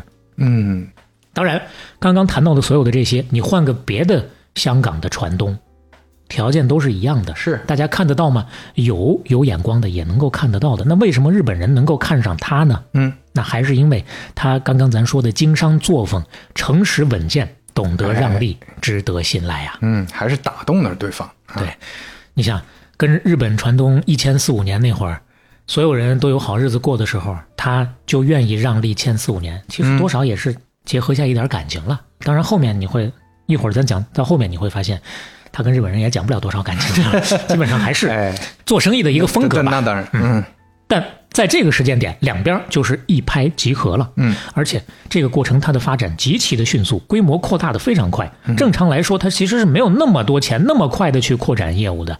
这背后就看出人家另一个大本事了。对，刚刚说了，出身银行，善用杠杆啊。嗯刚刚我们有一个地方提到了一点，直接就划过去了，没有展开。我们说，日本政府为了吸引外国的船东来订船，会给他们优惠条件，其实就相当于贷款了。啊，哎，当时日本政府给外国人提供的是为期八年的利率固定的出口信用证书，哦而这部分钱非常重要，直接就能覆盖造船成本的百分之八十。船在日本造，造完之后用日本政府的钱付了大部分的费用，然后把这个船长期合同直接又租给日本的公司了，嗯对吧？租赁结束之后，这个船就完全属于他了。啊，那你其实可以空手套出来了都，是吧？对，看起来真的就是一个空手套，但也还不完全是。为什么？咱不是说嘛，百分之八十，这里头还有百分之二十的资金他得自己付呢。就你买个房，你首付还得付个百分之二三十呢，对吧？不同的时期不一样的标准，但是这百分之二十他也不准备付，他连这部分的钱 都找好榜一大哥了，，对空手搞过来，啊真正的空手，嗯找人帮他把这部分钱掏了。谁？汇丰银行。哦，这是英国人的银行，嗯香港几大地头蛇之一啊。那这个榜一大哥他怎么搞定的呢？他呀，当时攻下了汇丰银行的信贷部主管，叫做桑德士。要攻下这位不容易的，嗯他嗯呢当时没有熟人介绍，也没有什么关系，他又是一个中国人。那会儿五十年代啊，咱说实在，中国人在香港的地位啊没有那么高。是有传说是，但是这个目前没有完全印证啊。汇丰银行的大门是外国人进的，华人要进，要么侧门，要么后门。嗯当时就是这么一个地位。但是即使是这样，他都有决心、有勇气去找汇丰银行谈这个事儿。怎么谈？不认识那个人没关系，我现在就去认识他。据说是每天坐在桑德士办公室的门口等他。啊，终于有一天，桑德士问他的秘书这人是谁呀、：“对，这中国佬是谁呀、他直接叫中国佬。嗯，那个时候 还是瞧不上嘛，那都是你就外国人。是吧听这个称呼，外国人，外国人，嗯那是英国人，你听这个称呼你就知道多少带点那么贬义的啊。嗯，那他的秘书就回答说，就这个人 怎么说呢？其实我也不认识啊，他也没有个介绍信，奇奇怪怪的啊，英文也特别的差，我都每天都跟他说您很忙很忙，但是呢，他就是不知道放弃，天天就搁这坐在这儿等着见你，这已经超过一个星期了，要不我得轰走？桑德士说，呃算了，你见见，要么见见。这么有毅力，这是到底怎么回事？让他进来吧。啊，我倒是很好奇，看看这个中国佬到底要干点什么。嗯见了面之后啊，虽然他的英语那个时候确实还是很一般，嗯，但是他的表达能力很强，很会抓重点，哎，开门见山，不说废话，直接就说我要贷款。老桑说：“你凭啥呀？你要贷款啊？”然后他就把刚才咱分析的那一通，汤汤汤汤又说了一遍。日本怎么怎么着有条件？那今天日本造船业已经遥遥领先了，价格是欧洲的三分之一啊，但是质量更好啊，交船准时又快速，售后服务也特别完善，那都是贵式服务啊啊！总之，我就是希望贷款在日本造新船，这个买卖肯定行，你掏钱吧。嗯虎是虎了点儿，但是呢，外行看热闹，内行看门道。这汤汤汤这么一说，桑德士听完啊，就发现这个人确实不一般，讲的其实真的都是重点。桑德士啊，也是个业务骨干，这心里头也是有那么两把秤的，哎听得明白话。对，对，但是呢，还是端着那么个架子啊！我光听你搁这嘚啵嘚半天，我不可能直接就把钱给你啊，对不对？你想找我贷款，行啊，你拿担保来吧，有担保，我不替你担风险，你把所有的这个流程自己理顺了，你再来找我，要不然嗯免谈。包玉刚说：“行，你给我等着。” 转头就把日本银行的信用证开过来了。嗯真就把这事儿办成了。桑德士一看，我操，服了，再也不叫中国佬了。嗯，这位牛逼呀、大手一挥，钱就给他批了。哎，以后走正门啊。对，当然这个过程咱说的容易，其实呢也很考验能力是。换成你去，换成我去，没有先例的情况之下，这事儿咱都办不成。是，不多做展开，说说最核心的一步吧。他呢，为什么能够开到日本银行给他开的这个信用证啊？嗯他是要求那家本来要租他船的那家租户啊，去帮他做担保，把这个信用证开出来的。嗯作为补偿也好，报答也好，或者说保险也好，他在租金上一方面给对方优惠，第二很重要的一点，他承诺这个船万一将来沉了，一旦失事，跑船嘛，肯定有这个的，咱都有保险，对不对？失事之后，保险赔的所有的钱都是你的，嗯，我一分不要，全部都给你。哎，那家日本租户一听，哟，这是有诚意啊，这事儿干得过，嗯。那这事儿就成了。嗯。我来跟你做这个生意，换个二价别人，谁有这个魄力，谁能往这儿想啊？嗯，所以说，你看一来一回，整个的这个闭环就转通了，空手套大师横空出世，而且这不只是一艘船的事儿。嗯。包玉刚靠着这套模式，像咱刚刚说的，快速就做大了。从一九六一年到一九七零年，十年的时间做到了五十五艘船，净值四亿美元。嗯，而且千百年前，西门大官人曾经说过：“ 时来谁不来？嗯时不来谁来呀？” 那对他来讲，时来了，哎，大家也就都来了。嗯日本这边本身就有比较好的这么一个生意伙伴的关系，嗯看他发展的好，后面更是给他各种的开绿灯啊。嗯七十年代航运市场一片兴旺的时候，全世界的人都知道日本造船好了，都跑到日本去订船，那订单简直就是接的手软，根本就接不过来，有时候都闭门谢客了啊！嗯你等着吧，等排到后年、大后年再说吧。结果人家包玉刚不管什么时候到日本去订新船，都优先给他开后门。嗯当然，这事儿啊也是相互的。等到转过头来经济不景气了，航运不行了，很多船东啊都不会去订船了，包玉刚仍然会向日本船厂去下订单。嗯这还是保持一个长久的生意伙伴的关系。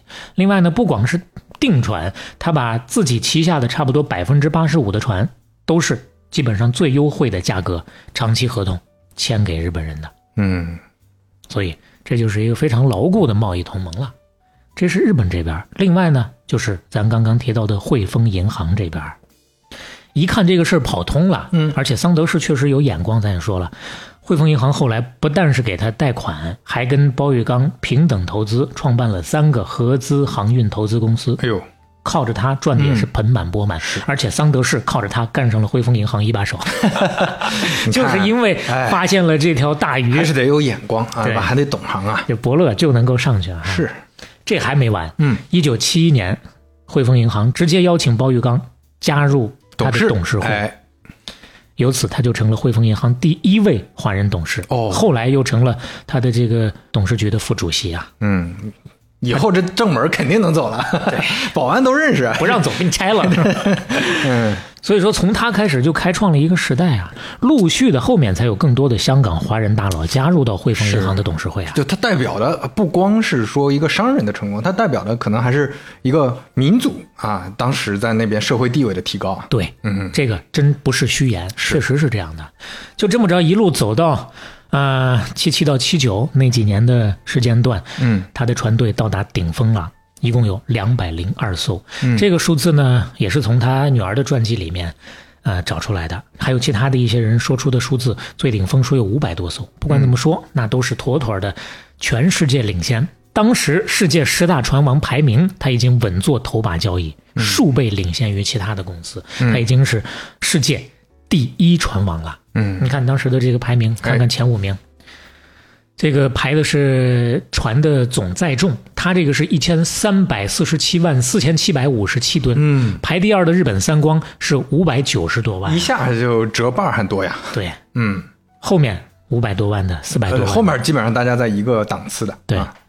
所以说遥遥领先。是，那能做到这一步，难道只靠咱们前头咱说的这些个资金运作，靠投机取巧吗？嗯，当然不能够啊！是，其实资金运作这个过程当中，我们有意识的也跟大伙儿说明白了，也能感受到，还是靠人家的洞见和能力，是吧？所以整个的这个生意的运作过程当中，他自己的本事还得说是最重要的。嗯，第一，前面谈过了，刻苦钻研，花了那么大的功夫，自己变成专家，自己得懂。我们说楚建先生的时候也聊过，你自己不懂，你早晚是让人家忽悠的命，对吧？嗯这是其一。其二，管人和管公司上，他都各有一套。最开始的时候，嗯，五六十年代，当时跑船的这些个船上的高级管理人员，船长也好，工程师也好，这些啊，一般呢聘请的都是欧洲人，嗯薪水都比较高。但是哎其他的这些个船员级别的，大多数他们都是刚才说了，香港、菲律宾这些，嗯香港为主。那时候跑船是个苦差事啊，但凡有点别的本事的人，他是不会来干这个的。所以说这帮船员呀、这多少有点三河大神那个劲儿，是啊他也不考虑什么前途，发了工资我就花，过一天我就算一天。当时来说呢，吃喝嫖赌啥都沾啊，我就只管自己舒坦了。确实跑船太苦了嘛，但凡能够靠岸拿到钱了，我不得享受一下啊？这个很多这个影视作品当中啊呃，对也对，海也都有内外的对吧？我们看国外的那些作品都这样。对啊那只管自己舒坦，你对于说这个东家怎么怎么着，我怎么能够干得更好，跟东家一起向阳发展，谁考虑这个都不管，嗯不会考虑这些个事儿。所以说能动性调动不起来。鲍玉刚一看这不行啊啊，我得把他们吊起来呀、潜力得给他挖一挖才行啊。于是乎，一九六五年，他成立了一个叫做环球航海训练学校。哦，干嘛用的？就教这帮人航行技术啊、安全操纵啊，各种各样的进阶的知识，算是一个职业学校职业再教育了。哎哎，职业培训了，有用吗？相当有用。这就相当于现在的职场人学了 Python 呐、嗯学完了我跟你说，立马惊艳所有人。你这你这是要开培训班还是怎么？我就问你想不想来，是吧？想来的话，学费不要九九八，也不要九十八，我说一个数，九块八，也不要，免费怎么样？免费，全场一律免费，通通免费。你学不了吃亏，你学不了上当啊！这什么乱七八？这小磊这个夜校都学到就学歪了，我感觉这是 天天直播。夜校咱也学点营销，这割韭菜的直播没少看看。哎呀，嗯，看多了才能防止被割嘛。是，看起来是挺好，全部免费，格局很大了。但是有条件，嗯你要想来，你得跟我先签三年合同，啊而且你得先承诺戒烟、戒酒、戒赌、戒嫖，从此你要积极生活，早晨起来拥抱太阳，让身体充满灿烂的阳光，嘴角向上，蒸蒸日上，满满的正能量。这些词儿的没一个是是原始的词儿。意思就是那个意思哎啊。，嗯那说实话，对于那些个人来说，还是非常有吸引力的。嗯谁希望自己的人生一片暗淡，过了今天没明天呀？是不是？嗯哎，所以说呢，培养了那么一批得用的人才，哎，他自己就有这么一支高素质的人才队伍了。嗯你看，对于船员来说，看起来是不是挺慷慨的？那这个政策其实他确实是很舍得下本钱，但是说实话，在所有的支出之上，他其实挺抠的。他不是那种大开大合、大手大脚的那种，大家想象还是有成本意识嘛？那非常有成本意识。对他来说，钱必须花在刀刃上，没必要的地方我能省就省。而且很多事儿他都是亲力亲为，经常带着工程师亲自下船去视察啊，嗯什么船舱啊、甲板呐、舷梯啊，来回的爬，不亦乐乎啊，玩的可开心了。嗯 那不是瞎看，他都懂嘛。嗯曾经有一位技术人员这么说：“说包先生希望了解每艘船的弱点，不允许我们隐瞒任何的细节问题，所以他都要亲自评估风险。嗯但毕竟后来他有那么多船了，全世界各地的跑，他不可能说挨着每艘船我都能够来得及去及时的看，怎么办呢？这就说人家舍得花钱的地方，真正的在刀刃上。他呢早早的就花大价钱在公司总部用上了电报装置，搞了一个全球反馈系统，这样他就能在船遇到各种问题的时候，第一时间了解到、接收到，并且反映到，做出指示，减少营运的损失。嗯这个钱他是舍得花的。而且对于公司的钱，还有一个财务总监曾经说过，说包先生啊，时时刻刻都能了解公司的现金流的状况，而且非常敏锐，从来不放过任何的错误。他的心算能力超强，至少能够算到小数点后三位，速度比计算器还快。嗯，这就快赶上风度一万了。自己的大脑就是个计算机啊。对，你看，从这个角度看，人家确实是有属于自己的天赋的。当年为啥在银行能干得好啊？算数算得好，但是天赋只是其次，对他来讲，更多的还是在自律上。嗯每天四十五分钟游泳，三百下跳绳，风雨不动。一天工作最少十二个小时，而且在此之外还能抽出一些时间看书学习。嗯刚才咱不是说他英文不好吗？那是刚开始，后来他一辈子都没落下，继续学英文。后来的英文已经相当流利了，跟他打过交道的人都说他这个英语是除了母语宁波话之外说的最好的。嗯直到他退休之前，一有空还不断的在补习英文呢。他找的那个老师，香港大学的讲师，而且他这个补习还不是说学什么词汇和语法，他词汇语法可以自己学，找老师教什么，教他发音，教他朗读，嗯要嗯学正统的伦敦腔。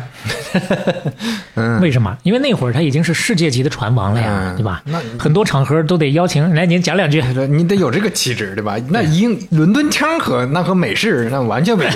对，嗯所以说他就找老师把他写好的那些个稿子一遍又一遍的练，嗯，这就是真下功夫啊！而且说实话，这功夫不白下，人家在英语世界或者说全世界来讲，那混的是相当的开。嗯一九七九年五月，基辛格，美国前国务卿了啊，那也是中国人民的老朋友了啊。嗯访华结束，经过香港回美国。当时包玉刚夫妇设宴款待，并且请全香港的工商界领袖作陪，嗯那是他出头啊。不光是基辛格，他还是里根的座上宾，有事儿可以跟里根直接对话。里根在一九八一年举行就职典礼的时候，就邀请了两位香港贵宾出席，嗯？其中一位鲍玉刚哎呦，占了百分之五十。另外，他跟玛格丽特·撒切尔嗯，过从甚密，哎。撒切尔夫人。啊，是，而且能进唐宁街首相官邸，直接跟撒切尔夫人面谈。嗯。你再看大陆这边，邓公曾经先后十次接见过他。嗯。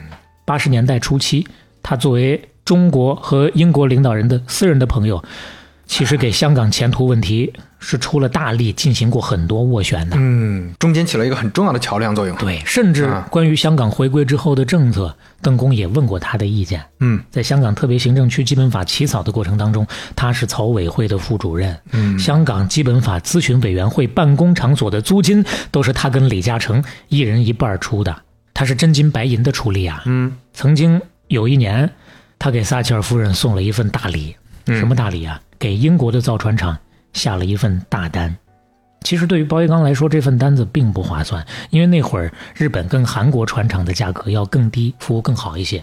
另外呢，咱多说一句，刚刚不是谈到说日本人的交情是吗？嗯那会儿刚开始的时候是日本人的造船厂好，后来就是韩国这个方面迎头赶上，立马就转向了啊。对，慢慢的他就去跟韩国下订单了。嗯，但是生意是生意，这个时候人家就把生意抛到第二位了，哎，给撒切尔夫人送这么一份大礼。嗯他说目的也很简单，缓和一下英国民间的怨气，嗯，让撒切尔夫人有一个外交环境，最起码能对中国进行一个非正式的访问。嗯来了才有的谈。那来了之后，他跟邓公的聊的过程的那些事儿，包括聊出来之后从人民大会堂往外走的那些个过程，那就是家喻户晓的事儿了。嗯咱就不用多说了。是所以你看，他能办到所有的这些，明显是一个长袖善舞的人，在世界的经济政治舞台上，那都是有这么一号人物的。嗯但是他的这个作风一点儿都不浮夸，嗯，非常的朴实。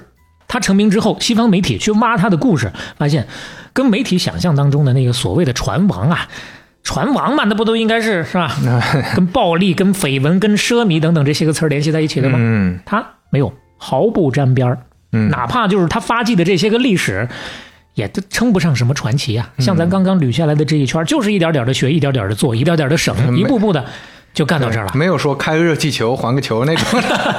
就这样的事儿都不干 啊，是稳健为主，就这么稳健的，从来不赌的，人家都能干到这一步。嗯所以最后西方媒体啊给出的一个结论，他呢，他不像是一个世界级的船王，他更像是一个国际级的银行家，啊，还是银行做事的那个套路。一碗水端平，一百碗水我也给你端平，最后端出一个虎虎生风，端出一个广千州可是，哎，他稳健到什么程度？稳健到坊间传闻，他连合作伙伴的品行都要挑，哦，花天酒地的不要，嗯偷奸耍滑的不要。嗯，再好的买卖我不跟你做，甚至有的时候天上掉馅儿饼送上门了，他都不要。嗯掉馅儿饼这事儿啊，跟当年希腊的一个著名的船王叫做奥纳西斯有关系。嗯啊，这位老奥头啊，也是个江湖上标了名、挂了号的人物啊。嗯成名多年，财大气粗，而且特别的高调，跟他完全不是一个风格的啊。身边经常是女伴环绕。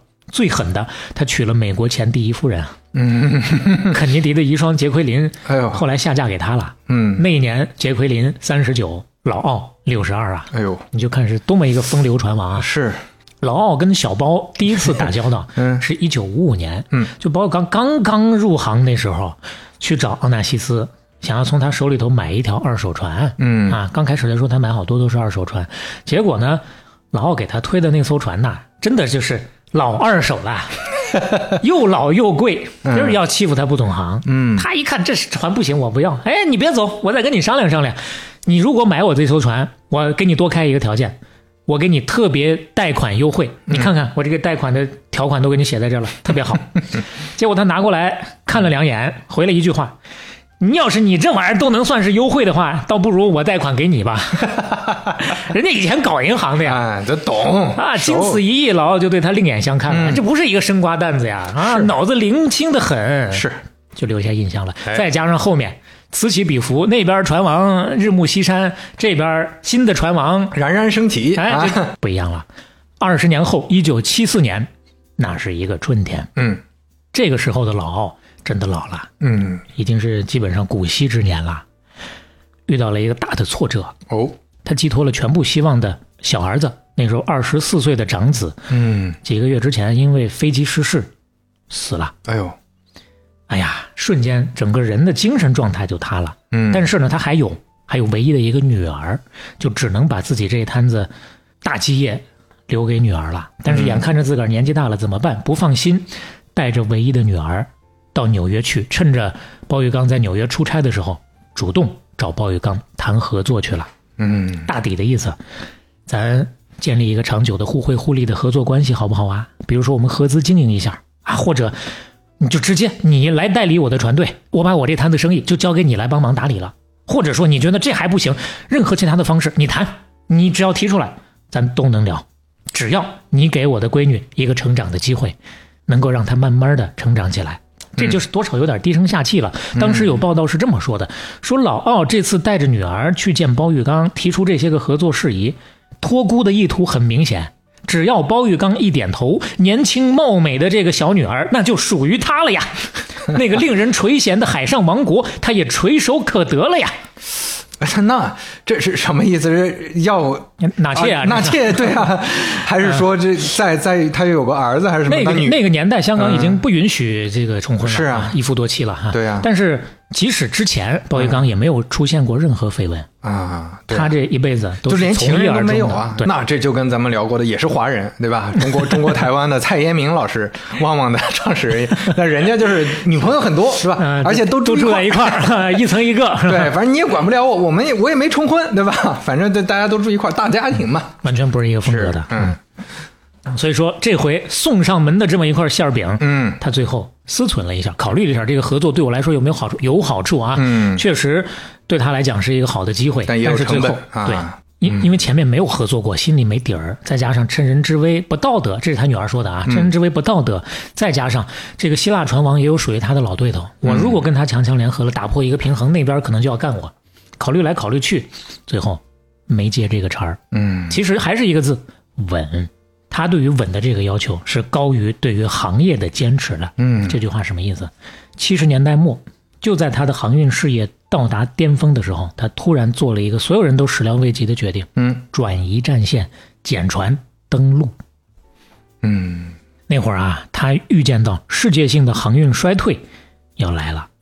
就好像当年五十年代的时候，他预见到世界性的航运高潮要来是一样的道理。嗯，预料高潮要来，他义无反顾地杀进了这个行业；预料衰退要来，他也没有太多的留恋。当然，不是说完全不做了，只不过呢，我不扩张了，反而我要收缩。嗯，这次他选择转身也是异常的坚决啊。他其实每年都要花一多半的时间到世界各地去旅行、去见人、去看世界和看人。嗯，嗯他在一九七六年在美国哈佛大学经济学院发表演讲的时候啊，说过这么一个观点。他说：“要当一个世界著名的经济大亨，哪儿那么容易啊？你要当好，你就不能远离政治，你必须了解时局，在缤纷缭乱的表象当中，要抓住实际性的东西。你得下功夫，得研究，你得肯吃苦，得努力。船在外头走，你自己也得来回的跑。信息必须要多，电话必须要通。”你呀，必须要零才行。嗯，你比如说，国际金融这么动荡，你就得考虑，究竟我是用美金、用日元，还是用马克来结算呀？你收人家的是什么钱，直接决定了你这个钱收回来能抵多少用啊？嗯，再比如说，两伊战争什么时候结束啊？往下去，石油的情况怎么样啊？是不是会影响到西方国家的经济啊？这都跟船务有直接的关系啊。嗯，现在的中东局势，你看不看得清楚啊？你要是看不清楚，你怎么去决定中东那条船？你怎么个租法啊？嗯嗯，哎呀，看的真的是非常细致啊！你别说，这时候已经当了大老板。对，当然，什么中东局势这方面，咱就不班门弄斧了。嗯啊，包括那会儿七十年代的两次石油危机，确实。大大的刺激了航运业的发展，油轮的需求蹭一下又上来了。嗯，上来之后呢，繁荣完了，就像那次苏伊士运河一样的道理，运输市场必定又会有一个下降，情况必定越来越糟。他就提前看到了这一波，也看到了各个主要国家的石油政策的一个转变，所以说决定提前收缩业务，转移到陆地之上。是，好，往陆地上来转移，怎么转移？他看上了一块肥肉，叫地产。对，嗯，叫做九龙仓。哎，可能现在听节目的有些听友自个儿家的住的就是九龙仓的 项目啊。嗯，其实现在大家对于九龙仓的了解，主要就是地产。嗯，不止啊，九龙仓的产业包括了尖沙咀、新界、港岛上的大部分的码头、仓库，嗯，还有酒店、大厦、有轨电车，这些都是好产业啊。嗯，七十年代曾经有这么一个说法，当时也是有头有脸的评论家。说的谁拥有了九龙仓，谁就掌握了香港绝大部分的货物装卸、储运和过海轮渡。嗯那跟他这个船运的生意正好能结合呀，再加上房地产这一块儿刚好就是他想转移的。这么一看，九龙仓对他来说那太合适了，进可攻，退可守。嗯所以说，他就慢慢的开始通过公开市场买九龙仓的股票。但是这个毕竟是蚂蚁搬家啊，嗯数量不多啊，也不足以影响局面。而且那会儿同样看上九龙仓的还有一个人，李嘉诚。嗯两边说起来多少呢？本来也算是有点竞争关系的。但是，一九七八年七月份，事情出现了一个微妙的转机。李嘉诚直接找到他，跟他商量。他说：“我手里这个九龙仓的股份，包大哥，我想卖给你。嗯他比李嘉诚大十岁啊，嗯，资格更老啊。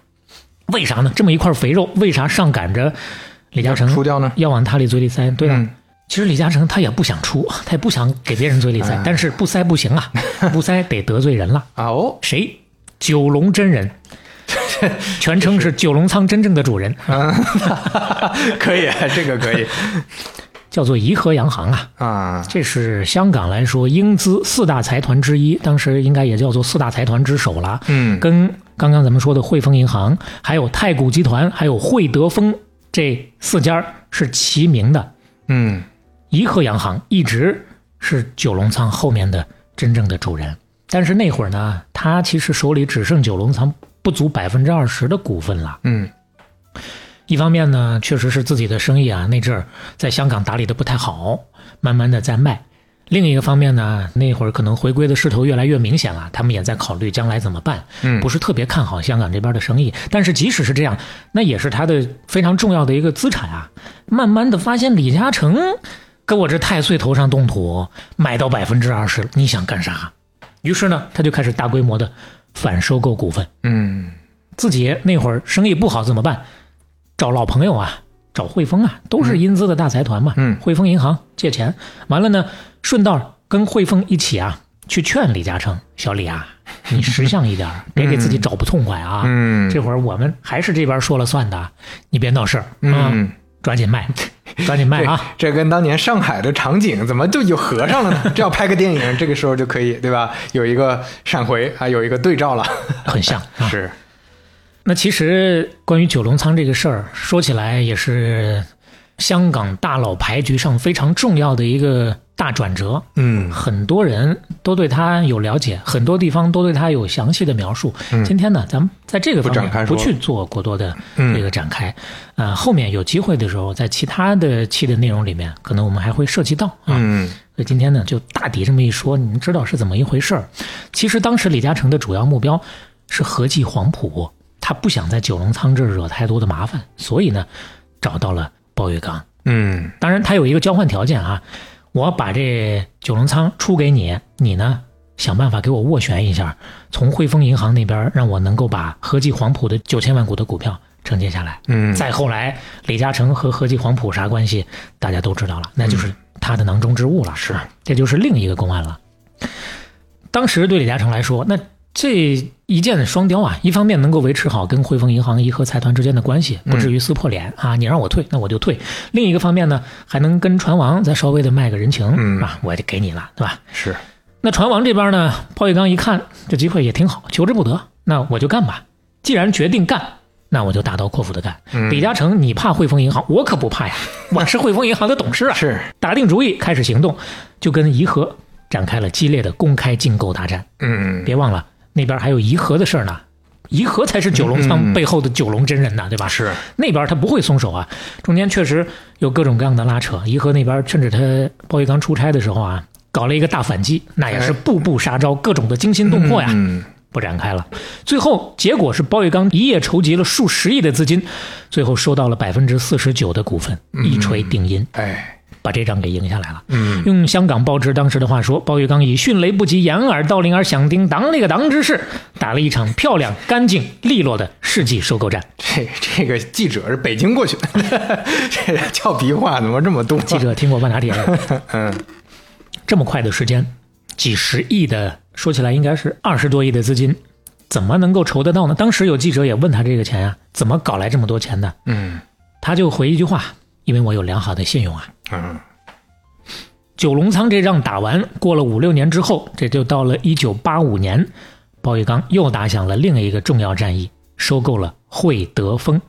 哦，对，就是咱刚刚说的香香港四大洋行之一啊，直接买下来了。直接把那个四大洋行之一嗯给干下来了。嗯汇德丰其实当年曾经也是他的环球航运最大的竞争对手之一，但是七十年代末包玉刚收缩业务的时候，惠德丰那那会儿啊判断失误了，打法比较激进，正好在扩张业务，结果八十年代哎真正的如他所言，整个航运业收缩了，惠德丰那边也受影响，债台高筑，再加上到了八四年十二月十九号。中英关于香港问题的联合声明就已经签了，嗯那就一锤定音了，九七年就要回归了。所以呢，这些个英资的财团已经在人心思归了，嗯想要开始往回退了哎。对，那中间的这个过程呢，咱同样也不去做过多的展开。最后的结果，鲍玉刚通过九龙仓动用了二十六亿港元的现金，逼退了竞争对手邱德拔，把惠德丰收入囊中。嗯其实那会儿有一个数据啊，一九八五年包玉刚坐拥四百亿港币的资产，比当时的李嘉诚高出九倍之多。嗯所以算下来的话，有人那会儿就管他叫当之无愧的华人首富嘛，啊，是是华人是华人首富嘛，是全全球全球的华华人人首富嘛。嗯其实他二十六亿把这个惠德丰收下来，在他女儿的书里的说法，嗯在当时来说这是极好的价格。但是市面上也有另外的一个说法，就这个说法存疑。有另外的说法是怎么着呢？说当时出这个价是极不理智的，明显是出高了。但是他考虑的是大局，他嗯考虑的不只是商业的利益，这个大局还在于国家的利益。他是要稳住大家对于香港的预期，就是那边英资要往回撤退之后，香港会不会就一下不如往常了呀？嗯一下就塌了呀？是不，他要顶住。当时包玉刚来说，咱说了，比李嘉诚高出那么多呢。嗯这是香港华商的领军人物，影响力实在是很大。嗯啊，大家都在盯着他看呢。所以说，有说法就是他决定收购惠德丰，还有这么一个稳定大局的考虑提振大家的信心啊。那这就从这个考虑的角度来讲的话，嗯那格局可就大了。是当然，其实同样的话呢，我觉得也可以反过来说。嗯，一九七八年的时候，往前推一点啊，一九七八年的时候啊，那会儿他就已经是世界船王了。嗯那会儿呢，特殊时期也过去了，他回内地见了邓公。哦啊，这个过程呢，还得感谢大表哥，嗯中间牵线。大表哥那会儿也是，其实中间他们断联系也蛮久了。嗯，哎，哎突然知道。就留在大陆成为高官了嘛。啊，对，就那是咱是吧，也是我党内部人士啊，是 嗯。就牵上线了。嗯。那说起来，当年他也是给我党立了大功的呀，是吧？嗯能帮这么个忙，所以就回去见了邓公。见的这个过程当中啊，总设计师就跟他说了，中央是一定要收回香港的，嗯也一定会保持香港繁荣稳定的。那会儿七八年呀、没到八四年呢，提前了这么多年。而且邓公直接就跟他说自己的这个这个想法：鼓照吵，舞照跳，马照跑。嗯这话一说，他心里头就踏实了，这才回到香港，开始跟怡和洋行哎谈这个九龙仓的这个事儿啊，嗯去打这个争夺战的。这这都有关系啊。所以你看说，对吧？邓公、邓爷爷，这对这种事儿的影响力真的对，非常大。微微要不是他妙当中都是有把握的。对嗯，你看当年为啥要南巡，对吧？为啥要给企业家信心？那个时候大家害怕呀，大家不敢这么搞，对，还是了不起的。必须要嗯把这个从最高层面啊，嗯让大家稳下心来。是，所以说这两桩重要的买卖，后来再看呢，不管当时价格高不高，嗯他也不亏，没少赚都。这也是算是一个双向奔赴吧。嗯邓公此后经常是会会见包先生的，有时候一年还会见好几次，会邀请他的家里人跟自己的家里人聚会。然后呢，这包玉刚会把自己在香港，包括在国外看到的，以及他跟其他国家首脑这个聊天过程当中了解到的，他们对于中国的一些真实的看法，讲给领导人听。哎有些时候身在高处容易一叶障目啊，嗯有这么一个非常重要的一手的信源，很重要的一个参考的价值啊。嗯而且，包先生对于大陆的贡献，对于国家的贡献不止于此啊。他其实早期就向上海沪东造船厂订过六艘船，总价四点四亿美元。那跟英国订船不划算，跟上海订船一样的不划算呀。那这就是从另一个角度来讲，以实际行动来爱国啦。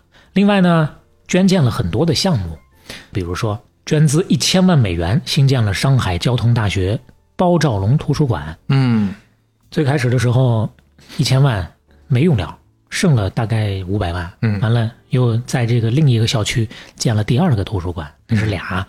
最重要的，更为人所知的，还捐了两千万美元发起设立宁波大学。嗯，他是宁波人嘛，哎，另外呢，他回老家，其实他自己也说，对于家乡可能没有太多的记忆，甚至说感情了。你是小学毕业就走了嘛？嗯结果回老家去转悠访问的时候，发现，嗯，这个北仑港条件很好呀，嗯这是天然良港啊，就跟总设计师提这个事儿。后来呢，就被采纳了，也跟他有关系的。嗯另外还有一种观点说，总设计师当年把宁波列为计划单列市，这里头也有鲍玉刚的大功劳。嗯当然，领导人当时也提了一个条件啊，嗯你呢也动员一下世界各地的宁波帮的华商啊，回来共同建设宁波。嗯，当时那个时间点，他确实也是领袖级的人物啊，包玉刚啊，所以说后来确实也有大批的宁波帮的商人嗯回来出力的。宁波帮说起来也是了不得的呀，嗯所以说对于包玉刚的贡献啊，邓小平有一句总结：你与众不同，通过做实事来爱国家。嗯那既然是邓爷爷下的这个定论，我们就可以把它定在这儿了。嗯但是呢，多少有点遗憾。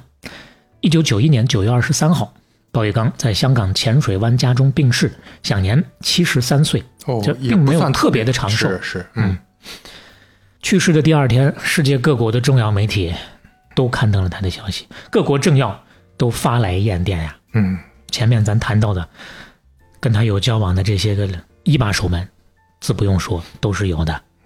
当时香港的总督发表的声明当中有这么一段，说包玉刚爵士啊，对，英国女王还封了他个爵士。嗯前面咱说了没好像没说。嗯啊，对。，Sir 包玉刚所以香港很多年间，其实都有人称他叫包爵爷的。啊，这这确实是爵爷，正儿八经爵爷呀。当然，后来的很多这香港的大佬们也都，呃，咱不说热衷于吧，啊，基本上也都是搞了一个爵士的头衔，呃 多少有一个头衔，嗯自己很爱这个面子的。是，呃，这个港香港总督说，包玉刚爵士是本港一位著名商人，他可能亦是第一位真正在国际上享有盛名的本地人士。嗯他走了之后呢，咱刚说了，他没有儿子，嗯留下了四个女儿。哎，他呢，优秀还优秀在把身后事都处理的特别好。其实嗯八六年的时候就提前退休了，他呢把这个旗下的产业基本上拆吧拆吧分给了他的四个女婿，啊，接管了这么庞大帝国的不同的。那还挺了不起的。你你想想这个资产，再想想家里也没出问题，对啊没出乱子。直到后面，嗯起码我是没有查到说有什么争家产的事儿发生，嗯相互处理的都很好，而且各自独立经营，目前来看依然是比较繁荣啊。嗯可能不一定特别的准。航运航空这边后来有航空这方面了啊，嗯交给了大女婿。物业地产这边，包括九龙仓，包括惠德丰这边，交给的是二女婿。二女婿在香港那也是有头有脸的人物，嗯。都有说法说他成就了李嘉诚啊。贸易这边交给了三女婿，嗯。包括这个呃地产物业的一些日本的这个业务，因为三女婿是一个日本人，嗯。四个女儿分别嫁给了奥地利、中国香港、日本美籍华人。啊，这 这个都有一个 差异化。个性化。这叫做这个风险分担啊，鸡蛋不放在一个篮子里。嗯。四女婿这边呢，金融投资这部分啊，嗯。当然后来一九九八年的时候，四女儿离婚了，但是即使离婚，夫妇之间也没有什么就没有扯上一个事儿，家产大战，哎。因为当时已经处理的很明白了，嗯。该怎么弄继续怎么弄，只不过就是婚姻不存续了而已，该怎么打理依然怎么打理。到现在，包氏家族平稳过渡到至少是第三代啊，嗯就目前来看交接的还不错，最起码人家父已经能过至少三代了。嗯那其实后面如果要展开的话，他的这几个女婿，特别是大女婿跟二女婿，有蛮多的故事。但是基本上我觉得就不属于咱今天的这个范畴之中了。是所以今天的故事也就到这儿了。哎，就今天的故事而言，咱们呃算是比较难得的，这跟之前的故事不一样的，就是这个里面负面的东西非常少。对吧？咱们相当于讲了一个非常正面的典型，而且整个人至少就我们提供的信息而言，就小磊提供的信息而言，还是我们能感觉比较亲切和是是比较踏实对、比较信任的这么一位商人。就我们看到的这些个所有的内容，特别是在包括香港地区在内的，从上个世纪四五十年代一直到后面的这个东南亚的所有的这些大佬里面，嗯，呃相对比较正的一位了。是。而且刚才你讲的时候，我就在想啊，其实我们之前讲一些呃所谓商业传奇故事，讲一些传奇人物，经常用呃一些侧面我们去看这个人比较。甚至有点猎奇的一一方面，但实际上今天讲的这位呢，我们听起来可能没有那么 sexy，没有那么让人眼前一亮。对但是呢，他这些踏踏实实的东西，他这些我就跟你谈清楚利弊，嗯我就跟你把事儿办成，最后我就能那个抓住时运，我就能把事情做大。这种精神，我觉得也是很难得的。非常不容易啊！，对，就咱刚刚框的这个范围，像东南亚的这些个大佬，很多嗯能够做成大佬，并且长久的做下去，靠的它不是自由贸易、自由竞争，靠的是垄断性的一些生意。是但是放到包玉刚先生的身上，就是踏踏实实做生意。自己的本事是占了绝大部分的这个作用的。对，而且我们经常提创新的时候，我们经常能看到外部的那些创新的部分，就包括那个我最近在讲的苹果系列，讲乔布斯，我们很容易理解表面上的一些变化，但是实际上今天讲的很多创新的东西，我我理解很多都在商业模式，对吧？很多都在怎么做生意的方式。我觉得这些也是我们平时可能很容易忽视的。对其实有一些道理啊，我们从小都知道。你你比如说，你要做诚信，对吧？你要是那个经商，你要考虑成本，就这些东西，我们其实反复在故事里讲。但你真的做一个事儿的时候，你就发现，呀，想要知行合一很很难难啊但是呢，通过这个故事，又能让你知道，哦，冲着这些哎，也有原则去成功案，例，对，是就是这么一个道理啊。是，呀，坏了，今天忘了中插了。那这样吧，我们就把最后的那个小彩蛋的环节跟中插合到一起了。哎啊，其实呢也算是一位听友留言啊，只不过是非常重磅的 一位听友。对这位听友，如果大家听播客比较多的话，肯定很熟悉他的声音。嗯具体是谁呢？我会对 麦克到最后再听是 大家听到就知道了。他也是特别激动的，就在我们上期刚发没多久，他就发消息来说：“哎呀，我觉得特别有共鸣啊，特别有感触，所以说起来是上上期了啊。上上期，所以就录一段啊，大家也看看能不能产生一些共鸣吧。嗯嗯，那这期就是这样了。嗯、刚才我们该总结的也总结了，平平稳稳、踏踏实实的风平浪静的一个故事。虽然在大海上经常有天有不测风云，但是它是 相对最风平浪静的一位了。所以今天的片尾曲呢，风平浪静。哎，其实怎么说呢，多少还有一点其他的意义包含在里面。嗯听完之后大家自己有感受啊，哎就不多说了。哎，当然，踏踏实实的，不光是今天的这个故事，还有我们的给大家准备的这个 都不容易的衣服，是，呃，算是我们的第二个，嗨，就是周边了啊。嗯，对。那这个衣服呢，我们确实也很难说啊，你你给我个买买这个衣服的三个理由，对吧？现在流行的这种说 三个理由说辞，我我们我们也没有这个。大家看一看这个卖家秀，看看其他听友穿在身上的样子，喜欢就弄一件，不喜欢完全没问题啊。这个东西其实跟前面那背带一样，就放那儿啊。有需要的朋友什么时候想起来了，去弄一件儿啊。哎，对，就就是这样了，就给到大家有这么一个出口，因为毕竟提衣服的人确实还挺多的。是是是，而喜欢的穿上呢，也就相当于把我们的节目转发一一下啊，这个同样同样的一个原理，多少 还能让自己有点个性啊。是，不喜欢的衣服可以不穿，但是转发这事儿您别忘了。哎，帮我们点个赞、转个发或者评个分儿啊。嗯 呃，如果喜欢半打铁的话，欢迎在各个平台小宇宙、苹果 Podcast、网易云音乐、喜马拉雅等订阅和收听我们。半打铁五十九期，傻青。我们下期再见。长月跳山，离开台湾一百年，风平浪静，日頭漸漸轉下移，長月跳山，離開台灣兩百年。风平浪静，风天风海风脚壁，长月跳山，离开台湾三百年，风平浪静，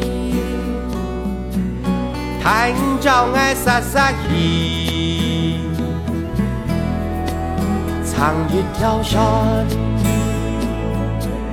离开台湾四百米，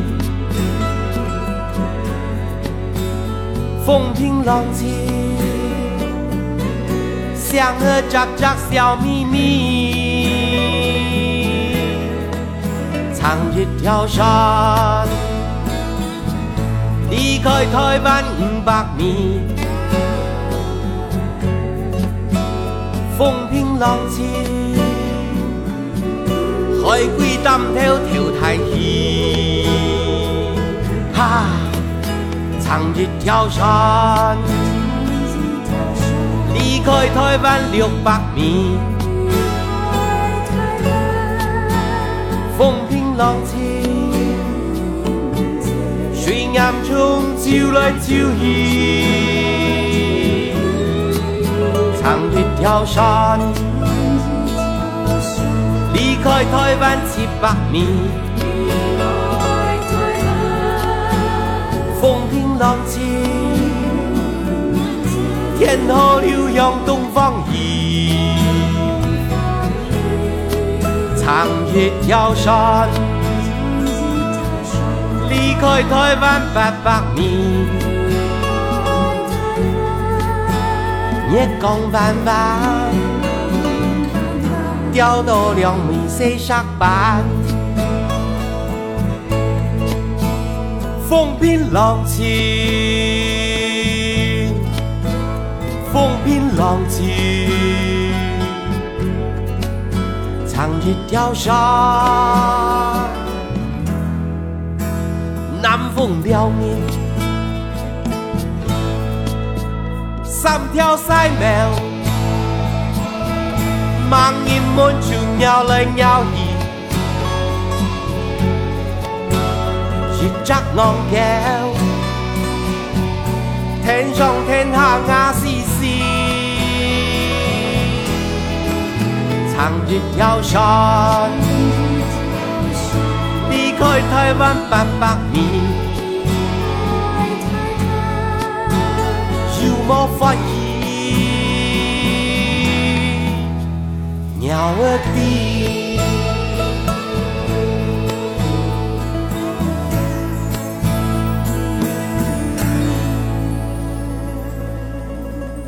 各位半导体的听众，肖磊、刘飞，你们好。怕是你们万万没有想到吧？一个没有嘉宾的节目我也能串台。嗯，大家好，我是杨一，呃，来自 JustPod。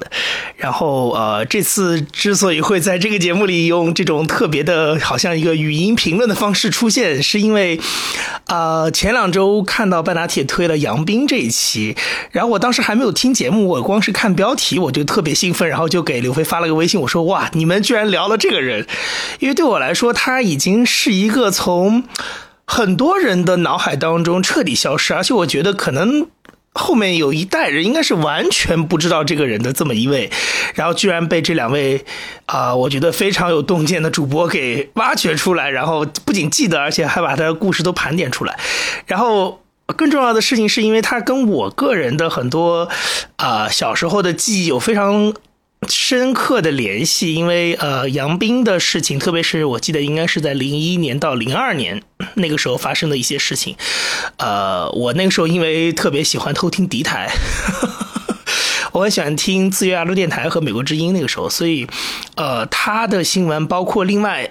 几位在当时就是相当于千禧年的开头的那个时候，呃，在中国的商界比较叱咤风云的，包括像杨荣、像周正义，那他们的新闻其实是海外媒体非常关心的。我记得杨斌，呃，当然如果大家听听完正片之后，应该会呃有点印象。像杨斌那个时候，比如说他在香港开那个港股的记者会啊，就是说所谓的辟谣，包括他突然被任命成为新一周的特首，然后又突然被抓。然后这个事情，这些现在你回听过了，因为我听了那期节目，就肖磊是把它当故事一样，然后 A、B 面这样子把它梳理了出来。可是那个时候我看到的是实时的新闻，变化非常快速的，那个变化的快，甚至外媒自己都觉得非常的震惊，就是突然一下这个人就这样了，然后没过一个月就那样了，而且在当时的那个环境当中，这些事情又不单单只是跟啊、什么朝鲜的开放或者是一个中国富商的啊、商业。帝国的兴衰有关，它还跟那个时候国内的一些政局变化、反腐败等等各种各样的情况，就非常盘根错节的交织在一起，所以非常的受到海外媒体的关注。再加上，即使你嗯别的不说，光是杨明自己的公司作为一个港股上市公司这一件事情，就可以勾起很多港媒的兴趣，啊，因为上市公司的这个各种各样的小伎俩，对吧？对于这个媒体来说，都是应该要揭露出真相，然后披露给投资者的。所以呢，那个时候听到这些非常碎片的新闻的时候，其实对于一个那个时候只是呃初中生的一个小孩来说，你也不太知道这背后什么意思。然后这个人随着他的入狱，随着这一代人，就是刚才提到这一代的那个那一段时间的所谓的中国首富也好，上海首富也好，纷纷的流亡的流亡，入狱的入狱，这些事就不太被人再提起了。即使我后来做了财经记者，他们都已经。都不再活跃，然后也没有人会记得他们，可能只有一些非常资深的记者老师或者是编辑会会稍偶尔跟你聊到他。所以我忽然听到一期这样的播客，就觉得特别特别的兴奋，所以我就很想表达一下我和这期节目的关系，以及我觉得的确从一个非常宏观的角度再重新梳理一下杨斌的故事，真的也是帮我相当于把很多童年的记忆都重新串联了起来。非常谢谢刘飞和肖磊，拜拜。哎呀，感谢杨怡老师啊！感谢杨洋老师。嗯，那下一期再见。因为为什么呢？因为在播客界，杨怡老师不需要多介绍了吧？是是是是前面如果说确实听的不是特别多的朋友们，五月份的时候，我跟刘飞不是去那个 Podfest 嘛？哎那是人家办的。是是啊是是是。那这么一说，大家就知道是一个确实是什么地位了、啊。非常重要的厂牌啊，就也也为呃中文播客领域起到了非常好的带头作用啊。嗯就能有杨怡老师作为听友跟我们这个反馈，我们也很开心、很激动啊。与有荣焉，蓬荜生辉吧。嗯，我们也是共勉吧，继续希望跟大家多少提供一些至少我们觉得有价值的东西吧。是，那我们就真的下期再见了。拜拜。